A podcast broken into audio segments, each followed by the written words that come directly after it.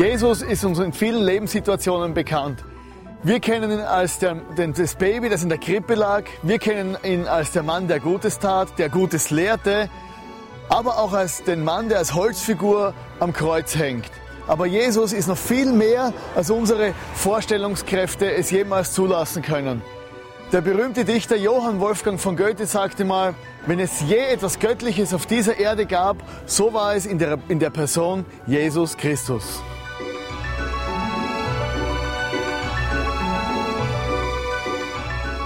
In der Serie 100% Jesus wollen wir herausfinden, wer Jesus wirklich ist, was er in unserem Alltag für eine Rolle spielt, damit wir wissen, was wir glauben und die Kraft Gottes jeden Tag neu für dich und für mich erleben können. So let's go for 100% Jesus.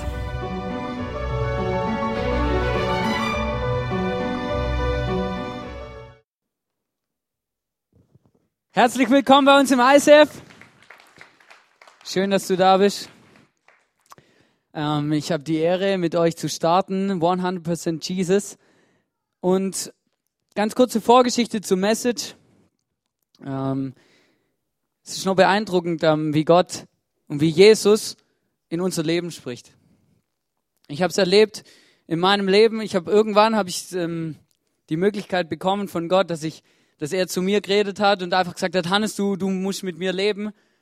Sprich, ich habe Jesus in mein Leben gelassen und ich habe mich bekehrt. Ich habe gesagt, Jesus, okay, du sollst der König von meinem Leben sein und ich möchte das machen, was du von meinem Leben willst. Und ähm, als ich mich vorbereitet habe auf die Message, habe ich ähm, mir überlegt, hey, begeistert von Jesus ist ja heute das Thema. Begeistert und das ist eigentlich das, um was es geht. Und ich habe mir überlegt, wo bin ich begeistert von Jesus?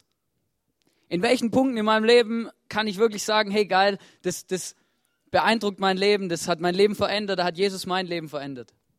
Hab dann äh, ein bisschen mein Tagebuch durchgeblättert, weil da schreibe ich manchmal ein paar Sachen rein, wenn, wenn ich coole Sachen mit Jesus erlebe. Und weil ich ein Stückchen weiter auch gemerkt habe, hey, ich soll predigen über begeistert von Jesus. Und ich habe meine Begeisterung diese Woche wirklich gesucht, weil ich gedacht habe, hey, ich möchte euch wirklich das geben, was Jesus in meinem Leben geschenkt hat. Ich möchte euch was mitgeben, wo wirklich ich begeistert bin von Jesus. Und das ist was, ähm, ja, davon ist die Message geprägt, von dem, was ich erlebt habe vielleicht und was einfach mein Leben auch geprägt hat, weil ich bin begeistert von Jesus und ich hoffe, ihr nach der Message auch. Dann habe ich alles richtig gemacht. Begeistert von Jesus, was bedeutet es eigentlich? Wir wollen uns das ein bisschen angucken. In der ganzen Serie werden wir immer so Schritt für Schritt durch den Kolosserbrief durchgehen. Kolosserbrief ist ein Brief in der Bibel, wo der Paulus an, an die Gemeinde in Kolossea schreibt. Ich habe euch hier mal so eine Karte mitgebracht. Das sieht man, Kolossea ist irgendwo da in der Türkei. Könnt ihr sehen da so. Da oben ist ein bisschen besser sichtbar wie da unten. Genau. Und ähm, es ist eigentlich so, der Paulus, der hat ganz viele Briefe geschrieben. Viele Sachen, die im Neuen Testament drin stehen, in der Bibel, die hat der Paulus geschrieben. Und der Paulus, der ist auf Tour gegangen eigentlich und hat gesagt, hey, ich will den Menschen erzählen, dass Jesus mein Leben verändert hat. Der Paulus war begeistert von Jesus. Und dann ist er losgelaufen und man sieht es auch hier bei der einen Karte, da sieht man so ähm, verschiedene Farben. Am Anfang hat er erst so, das Orange ist das kleinere, dann das Rote, das Blaue und ganz am Schluss ist sogar bis nach Rom gegangen und hat dem Kaiser von Jesus erzählt.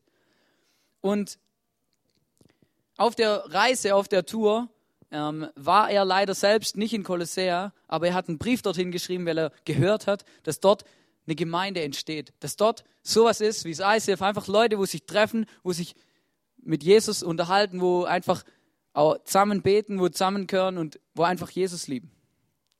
Und ähm, Paulus war begeistert von Jesus. Und das ist so, das ist das Coole, was wir im Kolosserbrief erleben dürfen. Wir dürfen ein Stückchen weiter in Paulus sein Herz sehen. Wir dürfen sehen, um was es ihm geht. Warum schreibt er den Kolossern? Was hat es für einen Sinn? Was hat es für einen Zweck? Er schreibt ihnen, weil er sich wünscht, dass ihr Leben verändert wird durch diesen Jesus. Das ist der Grund, warum Paulus schreibt. Und wir dürfen natürlich jetzt einfach in der ganzen Serie mit da durchgehen und uns daran freuen, dass der Paulus das geschrieben hat und dass auch wir davon profitieren dürfen. Und im ersten Teil, wo es heute eigentlich einfach darum geht, da möchte ich wirklich den Schwerpunkt auf das setzen, dass Paulus einfach sagt, er ist begeistert. Und ich habe wie so drei Abschnitte genommen von dem Text. Und der erste, den habe ich einfach überschrieben mit, von was bist du begeistert? Von was bin ich begeistert? Von was sind wir als ISF begeistert? Und ich möchte euch vorlesen, Kolosser 1, Vers 3 bis 8.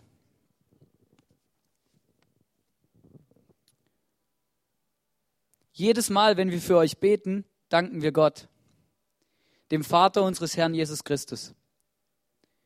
Denn wir haben gehört, wie lebendig euer Glaube an Jesus Christus ist und was für eine Liebe ihr allen entgegenbringt, die zu Gottes heiligem Volk gehören.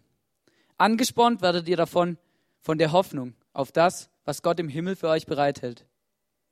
Davon habt ihr ja von Anfang an gehört, seit damals, als die Botschaft der Wahrheit, das Evangelium zu euch gekommen ist. Und genauso wie diese Botschaft überall in der Welt Früchte trägt und sich immer weiter ausbreitet, genauso tut sie das auch bei euch. Seit dem Tag, an dem euch Gottes Gnade zum ersten Mal verkündet wurde und ihr erkannt habt, was diese Botschaft bedeutet.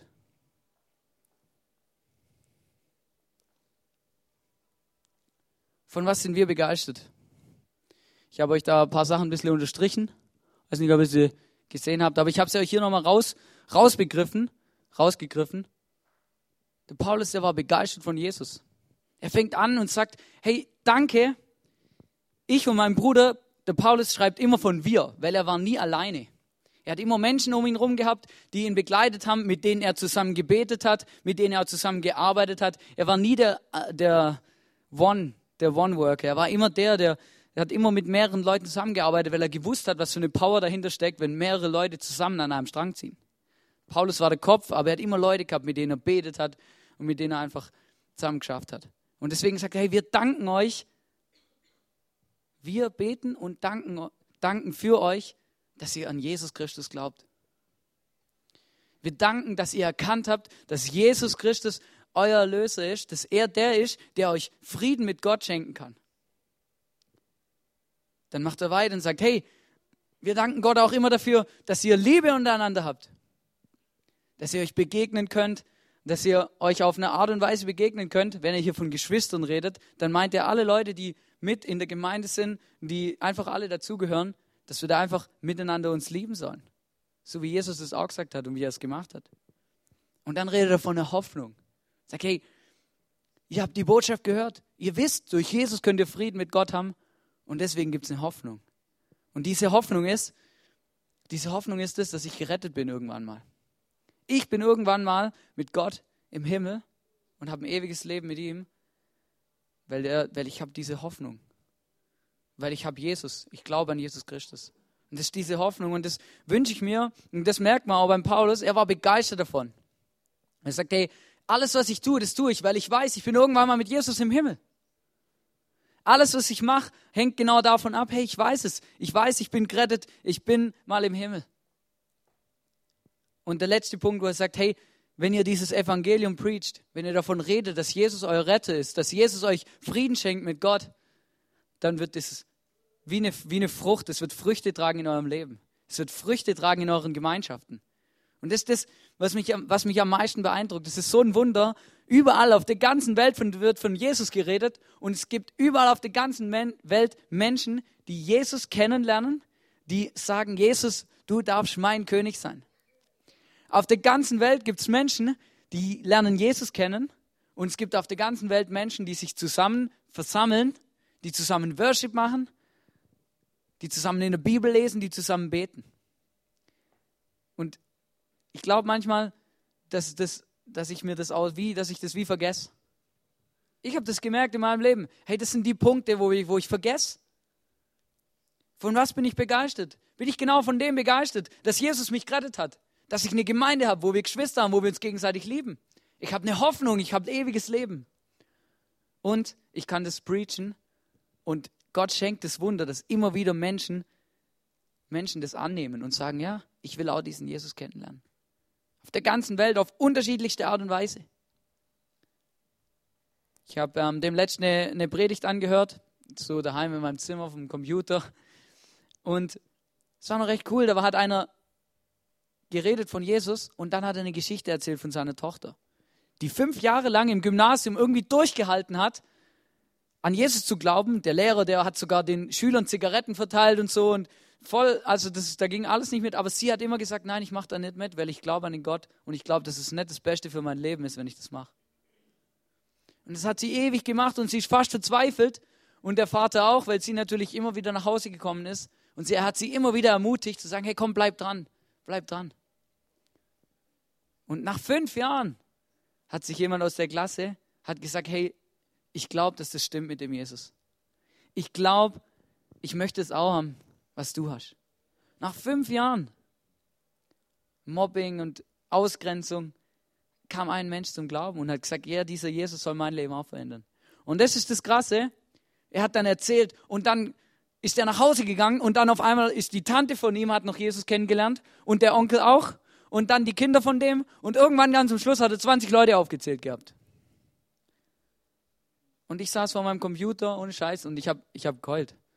Ich bin nicht so ein sentimentaler Mensch, weil ich, no, also es passiert selten, dass mir mal Tränen fließen. So. Aber da saß ich echt vor dem Computer und ich habe angefangen mit heulen.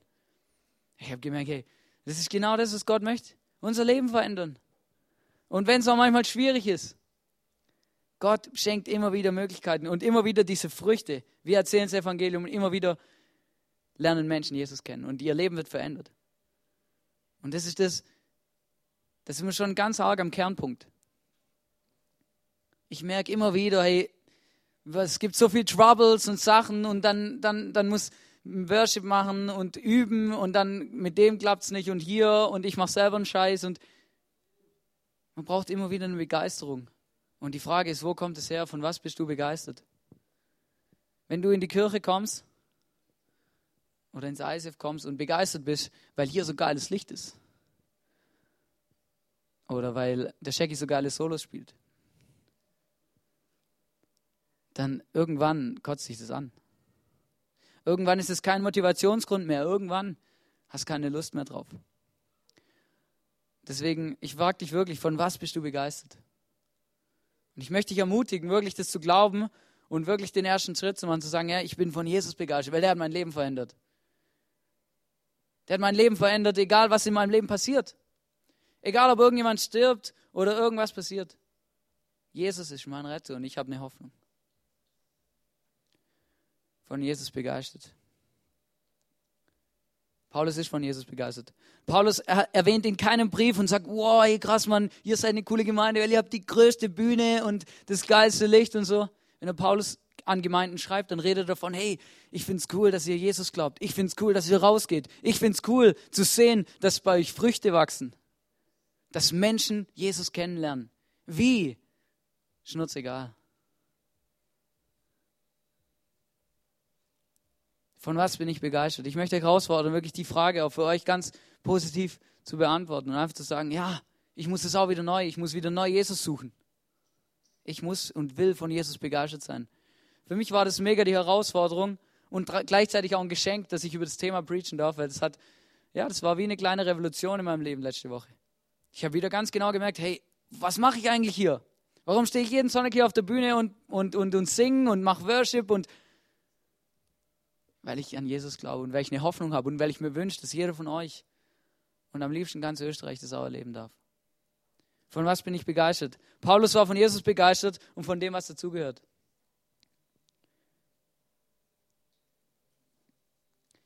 Der redet weiter, Paulus. Im nächsten Abschnitt, Kolosser 1, Vers 9 bis 11, geht es darum, dass es sagt, wir sollen füreinander beten. Ich möchte euch das kurz vorlesen. Wir bitten Gott, dass er euch durch seinen Geist alle nötige Weisheit und Einsicht schenkt, um seinen Willen in vollem Umfang zu erkennen. Dann könnt ihr ein Leben führen, durch das der Herr geehrt wird und das ihm in jeder Hinsicht gefällt. Ihr werdet imstande sein, stets das zu tun, was gut und richtig ist, sodass euer Leben, euer Leben Früchte tragen wird und werdet Gott immer besser kennenlernen.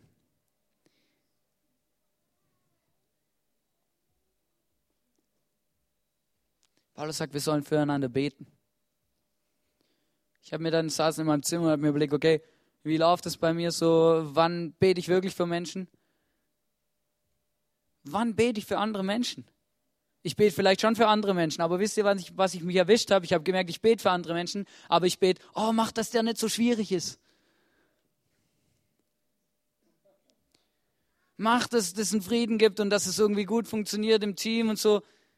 Der Paulus der sagt, hey, ich bete dafür, dass andere Menschen den Willen Gottes erkennen, dass sie merken, für was sie da sind. Ich bete für die, dass sie Jesus erkennen, dass sie Jesus kennenlernen, mehr und mehr. Dass sie merken, was Jesus ihr Leben verändern möchte, was Jesus in ihr Leben reinschenken möchte. Ich habe gemerkt, hey, da, da stehe ich überhaupt nicht ähm, so dahinter. Da habe ich ähm, noch sehr große Defizite, wo ich mich natürlich freuen drauf, drauf, die auch zu beheben. Ich möchte euch ein Beispiel erzählen. Also wer es nicht weiß, ich bin ein gelernter Modellbaumechaniker. Ich ähm, arbeite in der Entwicklungsbranche ähm, und versuche ähm, Automodelle, Konstruktionsmodelle von Autos zu bauen. Das ist das, was ich gelernt habe. Damit versuche ich mein Geld zu verdienen und es klappt bis jetzt ganz gut. Und es ist so, da ist mir ein Beispiel eingefallen. Und zwar, ähm, ich habe beim Daimler gelernt, so Mercedes und sowas. Und es gibt ein Auto, das fasziniert mich schon immer. Und das ist die G-Klasse. Ich weiß nicht, wer die G-Klasse kennt, so ein großer Kasten und der fährt durchs Gelände und so. Und irgendwie hast du das Gefühl, hey, der, der, das Auto trotzt allem. Und ich möchte euch einfach ganz kurz dazu ein Video zeigen.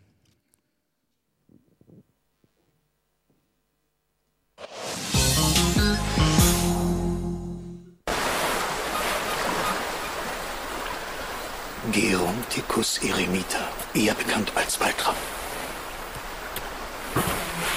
Ein Weibchen.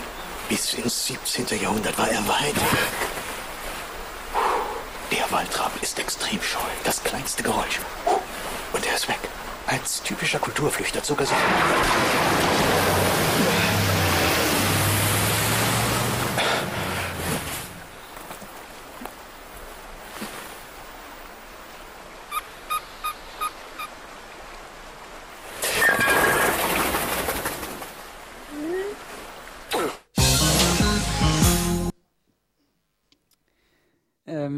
Muss einfach immer wieder schmunzeln, wenn ich die Werbung sehe. Der Mensch, der dieses Auto entwickelt hat, der hat sich was dabei überlegt. Es ist beeindruckend, wie verschiedene Modelle es Autos gibt. Ich möchte einfach da kurz ein Beispiel erklären, um das zu kapieren. Für mich hat mir hat es geholfen, um zu kapieren, was der Wille Gottes ist, was es bedeutet. Und zwar, irgendjemand hat sich was dabei überlegt, er hat ein Auto entwickelt gesagt, oh, ich will ein Auto haben und das Auto, das soll im Gelände klarkommen. Das Auto soll dem Gelände trotzen können. Und alles in dem Auto ist da danach ausgelegt, ist dafür ausgerichtet, dass man möglichst steile Bügel fahren kann, am besten mit Allrad und das ganze Pipapo und mit den Schlössern, die nicht rosten können, dafür muss man sie die ganze Zeit schmieren und alles mögliche Zeugs ist in dem Auto drin, damit der Natur trotzt. Es gibt Autos, die sind für die Rennstrecke gemacht, die die nimmt man lieber nicht so mit ins Gelände. Ein Auto hat wie, wie eine Bestimmung, sage ich. Ein Auto hat was, du überlegst dir, bevor du das Auto baust, überlegst du dir, was soll, wer soll das nachher kaufen? Soll es viel Sprit brauchen, wenig Sprit? Was will man nachher mit dem Auto machen? Es muss ein Kinderwagen reinpassen oder nicht? Es gibt Sachen, die überlegt man sich, bevor man ein Auto baut. Und wisst ihr, ich glaube, das ist so wichtig, dass wir kapieren, dass, es, dass wir beten müssen und beten sollen füreinander und auch selber, dass wir den Willen Gottes erkennen. Wisst ihr warum? Damit wir wissen, was Gott sich dabei gedacht hat, als er uns geschaffen hat. Damit wir wissen, wisst ihr, Gott hat uns gemacht. Gott hat mich gemacht, so wie ich bin. Und er hat sich überlegt, oh, was muss der Hannes mal machen? Oh ja, der sollte vielleicht ausgestattet werden mit einem guten Mundwerk. Und ähm, keine Ahnung was. Gott hat was in dich reingelegt. Gott hat was mit dir gemacht. Und der Witz ist, du, ja, du musst dir überlegen, hey, was hat Gott in mich reingelegt? Für was hat er mich gemacht? Was soll ich machen? Und das ist der Grund, warum ich glaube, dass es wichtig ist, dass wir füreinander beten, dass wir den Willen Gottes erkennen. Genau deswegen. Damit wir rausbekommen, was hat Gott, was hat er sich dabei gedacht, als er uns entwickelt hat? Was hat er sich dabei gedacht, als er uns geschaffen hat? Und deswegen, ich möchte euch wirklich ermutigen, in eurem Ministry oder für eure Family, egal für wen, betet füreinander, dass ihr den Willen Gottes erkennt und dass ihr einfach genau das tut, was Gott möchte, dass ihr tut, weil ich glaube, darin seid ihr am besten. Weil er hat es gemacht. Wenn wir den, den Erfinder von der G-Klasse fragen und sagen, hey, kann, kann die G-Klasse das und das fahren? Der kann dir ganz genau sagen, ja, kann sie oder nein, kann sie nicht. Weil er hat sie gemacht. Er weiß ganz genau, wie sie ausgelegt ist, welchem Gelände sie trotzen kann und welchem nicht. Und ich glaube, dass Gott es auch von deinem Leben weiß. Er weiß ganz genau, was du kannst, was du nicht kannst. Von was du lieber die Finger lässt und was genau dein Spezialgebiet ist. Und deswegen möchte ich dich wirklich herausfordern, für andere Menschen zu beten in deiner Umgebung und auch für dich selber, dass du das rausbekommst, was der Wille Gottes ist. Paulus hat für die Gemeinde gebetet und gesagt, hey, ich wünsche mir das, weil dann blühen sie alle auf, wenn jeder das macht, was Gott gewollt hat. Und er sagt, wir, wir sollen Jesus immer besser kennenlernen. Wir sollen immer mehr kapieren, dass Jesus, dass Jesus einen Plan mit unserem Leben hat, dass er Gutes von deinem Leben möchte. Dass er dich liebt, weil deswegen, sonst wäre er gar nicht gestorben. Wir haben letzte Woche Ostern gefeiert. Und Jesus, der hat sein Leben gegeben für dich. Ganz einfache Message. Aber ich glaube, es ist ein Prozess, wo wir das kennenlernen müssen, wo wir das erleben müssen, dass es ein Prozess ist. Dass es was verändert, dass wir Jesus kennenlernen müssen. Weil wir schnallen es nicht auf einmal. Wir, wir wachsen da drin, das zu kapieren. Und das Coole ist, Paulus redet dann von Resultaten, die dann passieren, wenn wir anfangen, füreinander zu beten, wenn wir anfangen zu kapieren, was der Wille Gottes in meinem Leben ist. Er sagt, hey, es, dann könnt ihr ein Leben führen, das Gott ehrt. Ihr könnt ein Leben führen, das genau das verdeutlicht, was ich euch mir gedacht habe. Ich sage euch was, es gibt nichts Schöneres für, für einen Erfinder von einem Auto oder von, für, für, für sowas, wenn er, wenn er das Auto genau in seinem Element sieht. Wenn er genau sieht, oh, hey, genau dafür ist es gemacht. Ich wollte, dass die G-Klasse in so einem Offroad-Rennen mitfährt und dann gewinnt sie auch noch. Und ich sagte, es gibt nichts Genialeres für einen Autoerfinder, wie wenn er das sieht. Wow. Es klappt. Es hat, es hat funktioniert, was ich mir überlegt habe. Es hat genau das geschafft, was ich mir gedacht habe. Und ich glaube, das ist genau das, was ein Leben ehrt, was Gott ehrt, wenn wir anfangen zu leben, was er sich gedacht hat. Dass wir tun, was gut und richtig ist. Ich erlebe das so oft, dass Menschen zu mir kommen und sagen, oh Hannes, was soll ich denn da und da machen? Ich sage, ja, weiß auch nicht. Was fühlst du? Es gibt Sachen, die stehen ganz klar in der Bibel. Da steht in der Bibel drin, wir sollen das und das und das nicht tun. Nicht, weil Gott ein Problem damit hat, wenn wir es machen, sondern weil er weiß, wir haben ein Problem, wenn wir es machen. Deswegen sagt er, wir sollen es nicht machen. Es gibt aber auch Sachen, wo nicht so genau in der Bibel drin stehen. Und wo ich jetzt für mein Leben einfach gemerkt habe, hey, es ist das Beste, ich einfach in Kommunikation mit Jesus bin und ihn einfach mal frage, hey Jesus, was meinst du, was soll ich da machen? Damit ich das tue, was gut und richtig ist. Ich möchte euch herausfordern, auch da einfach hinter zu fragen. Und ich möchte euch zusagen, dass ein Resultat ist davon, wenn wir anfangen, füreinander zu beten und Jesus besser kennenzulernen. Weil dann weiß ich es. Das ist eben das Schöne. Es passiert einfach. Ich weiß es einfach. Ob ich es mache, ist die andere Frage. Unser Leben wird Früchte tragen. Ich glaube, auf irgendeine Art und Weise trägt unser Leben immer Früchte. Die Frage ist, was für Früchte. Ich finde es noch recht spannend, darüber zu, nachzudenken und zu merken, ah, ich lebe was, Jesus, ich bin begeistert von Jesus. Ich bete für meine anderen, ich bete für die in meinem Ministry, ich bete für meine Familie. Wir beten füreinander, wir lernen Jesus mehr kennen. Und auf einmal passieren Früchte. Was sind denn Früchte? Früchte ist genau das, dass wir anfangen, das zu leben, was Gott sich gedacht hat. Dass, keine Ahnung, ein Hannes auf einmal auf der Bühne steht und anfängt mit Singen und Worship leitet und dann, dann kommen da noch mehr dazu und da fangen an Menschen in ihrer Bestimmung zu leben, in dem zu leben, was Gott sich gedacht hat. Es fangen an Menschen, in das zu leben, was, was gut und richtig ist das, was der Plan ist. Gott anzubeten. Und das sind Früchte. Früchte sind, wenn Menschen Jesus kennenlernen, wenn sie anfangen, in diesem, in diesem Prozess Jesus kennenzulernen und mit ihm zu gehen, wachsen. Und deswegen glaube ich, heißt es auch Früchte, weil da Jesus redet davon, das ist ein Baum und der wächst und dann wachsen da Früchte. Ich möchte euch noch kurz ein Bild zeigen zu dem Thema. Mhm. Also mein Opa, der hat ziemlich viele Früchte so. Ich habe am ähm, letzten Herbst haben wir anderthalb Tonnen geerntet. Früh, also Äpfel, nur Äpfel. Die anderen lassen wir mal weg. Nur Äpfel einfach. Mittlerweile ist es nicht mehr so Äpfelzeit, die sind auch ein bisschen schrumpelig schon, aber Äpfel. wisst ihr, das ist eigentlich noch recht cool. Du tust da einen Sack nach dem anderen füllen und tust eigentlich alles einladen und versuchst möglichst die Äpfel nicht aufzulesen, die faulig sind.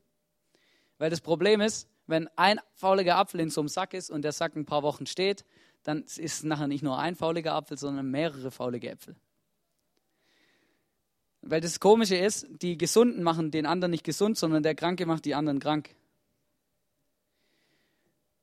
Und ich möchte euch wirklich auch da ermutigen, hey, zu gucken, hey, gute Früchte tragen. Gute Früchte tragen hat mehrere Gründe. Es ist, ist gut für dein Leben, aber es ist auch gut für dein Umfeld. Wenn du in deiner Family oder egal wo anfängst, Früchte zu tragen, die, die faulig sind, dann prägt es dein Umfeld. Jesus redet davon, sagt, hey, nur ein kleines bisschen Sauerteig in einem Teig ist der ganze Teig sauer. Der das süße Teig macht den sauren Teig nicht süß. Und ich glaube, das müssen wir uns auch bewusst sein. Das hat eine Auswirkung auf unser Ministry, auf unsere Family, auf das, was wir machen. Und ich wünsche mir das und ich, und ich, ich möchte euch echt ermutigen, füreinander zu beten, dass ihr gute Früchte bringt. Dass ihr euch nicht gegenseitig irgendwie ansteckt mit schlechten, mit irgendwas, was, was nicht okay ist, was einfach nicht hierher gehört. Und dann ist mir nochmal was eingefallen. Ich habe gemerkt, so, aber vielleicht aus meinem persönlichen Ding, habe ich gemerkt, hey, wir reden viel, wir beten wenig. Ich habe gemerkt, wie oft, wie oft Probleme auftreten im zwischenmenschlichen Leben, vielleicht sogar in unserer Kirche, vielleicht in der Familie irgendwo.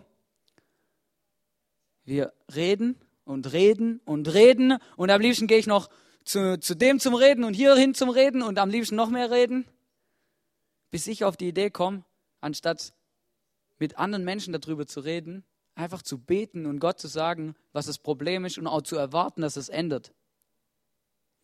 Ich habe hier ein cooles Bild mitgebracht, muss ich sagen. Ein Tisch für zwei, Essen für fünf. Manchmal ist es besser, wenn wir nicht so viel reden. Manchmal ist es besser, wenn wir uns genau überlegen, was ich jetzt sage. Und deswegen, Paulus betont es immer wieder. Immer wieder sagt er, hey, betet füreinander. Und er macht es auch vor. Er erwähnt es fast in jedem Brief, sagt er, hey, hey, wir beten für euch. Ich bete für euch. Betet füreinander. Redet nicht so viel. Betet mehr. Ich glaube, Gott verändert da was.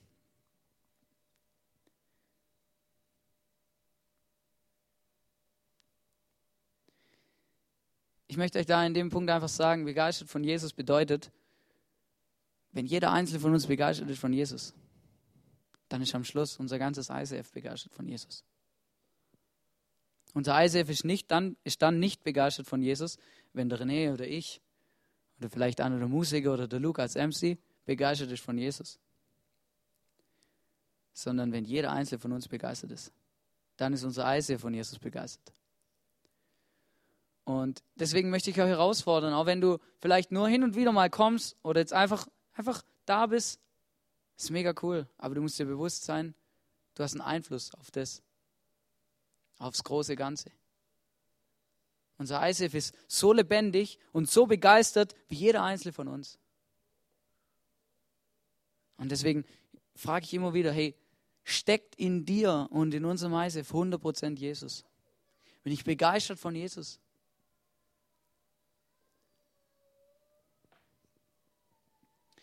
Ich möchte euch noch was mitgeben aus dem Lukas, steht in auch der Bibel, Lukas 6, Vers 45.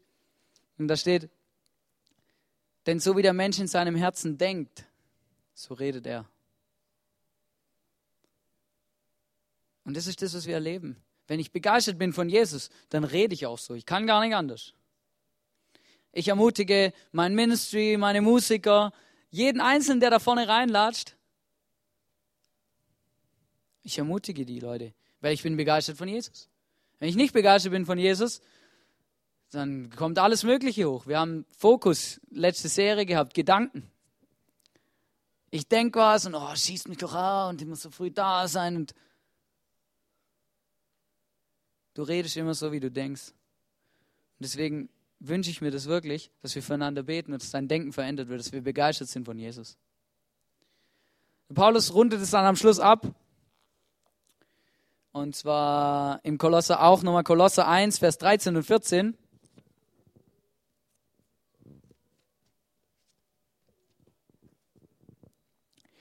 Denn er hat uns aus der Gewalt der Finsternis befreit und hat uns in das Reich versetzt, in dem sein geliebter Sohn regiert. Durch ihn, Jesus Christus, sind wir erlöst. Durch ihn sind uns unsere Sünden vergeben. Ganz am Schluss betont Paulus nochmal das Ultimative. Sagt, hey, das ist das, um was es geht. Du bist gerettet, wenn du an Jesus glaubst. Du darfst eine Veränderung in deinem Leben erleben. Du bist gerettet aus der Finsternis. Er bringt es auf den Punkt. Er sagt, hey, das ist alles, um was es geht. Und am Schluss ist es auch deine Motivation. Am Schluss ist das das, was dich immer wieder hierher treibt. Was dich immer wieder hierher bringt. Weil du hast es selber erlebt, dass Jesus dein Leben verändert. Dass Jesus dich meint, dich retten will. Ganz persönlich. Jesus ist nicht nur in der Kirche, Jesus ist überall. Und er will immer mit dir gehen. Er wünscht sich, dass du anfängst, auch dein Leben zu verändern, dein Denken, alles in, zum Positiven. Und er schenkt dir Frieden mit Gott. Er, löst dich, er befreit dich. Und wisst ihr, Paulus schreibt, hey, freut euch und dankt ihm. Das ist die Einleitung von dem letzten Teil. Freut euch und dankt ihm dafür. Immer wieder. Das ist auch der Grund, warum wir Worship machen. In unseren Worship-Songs, worum geht es in unseren Worship-Songs? In unseren Worship-Songs geht es, You are for me. Jesus, du bist für mich. Oder Nothing holding back. Worum geht's? Hey, da geht es darum, dass wir, dass unsere Fesseln gesprengt sind. Wir sind nicht mehr gefangen, wir sind frei. Nichts kann mich zurückhalten, von Jesus begeistert zu sein. Ja, das singen wir jeden Sonntag. Oder für immer und ewig bist du König. König vor meinem Herz. Und ja, ich möchte euch wirklich am Schluss fragen, hey, von was bin ich begeistert? Von was bin ich begeistert? Von unserer geilen Mucke? Oder ich weiß auch nicht von was. Ich merke das immer wieder Leben. Ich bin von allem Möglichen begeistert und ich lasse mich auch leicht begeistern. Aber pass auf, dass du die Begeisterung für Jesus nicht verlierst.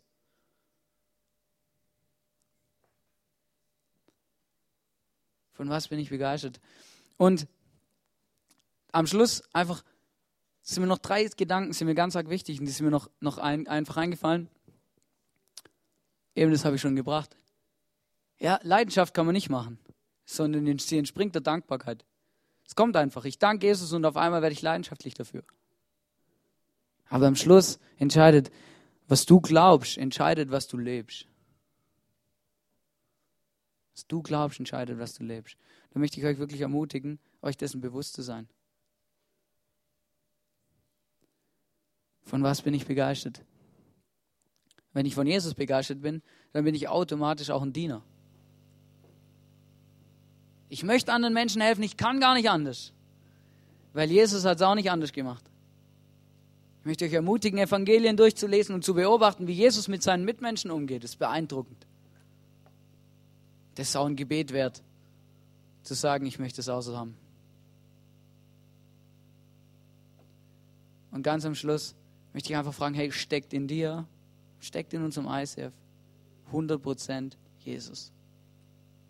Bin ich begeistert von Jesus oder bin ich es nicht? Von was bin ich begeistert?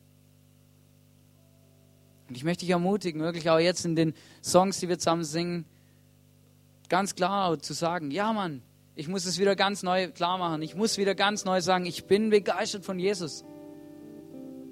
Weil ich bin, ich habe alles dafür, Jesus hat alles dafür gegeben. Sein Leben gegeben und wir können begeistert sein.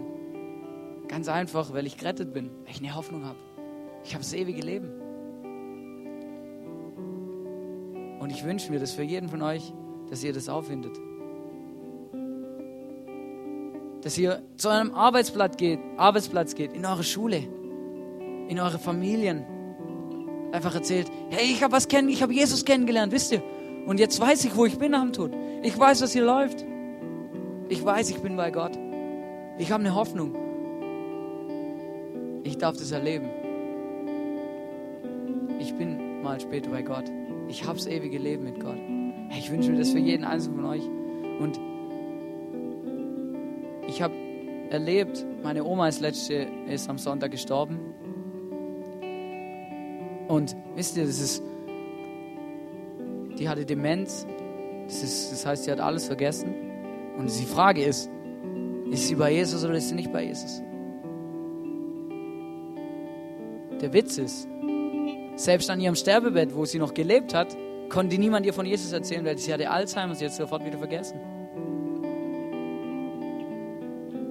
ob sie bei Jesus ist oder nicht, entscheidet sich, ob sie in den ersten, ob sie, ob sie irgendwann in ihrem Leben die Entscheidung getroffen hat.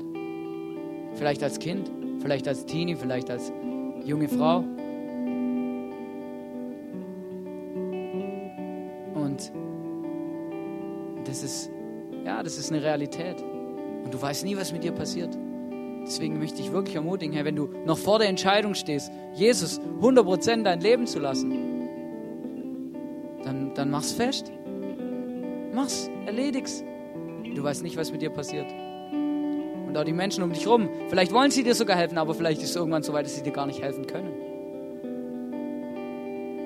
Und ich möchte dich einladen, wirklich auch am Schluss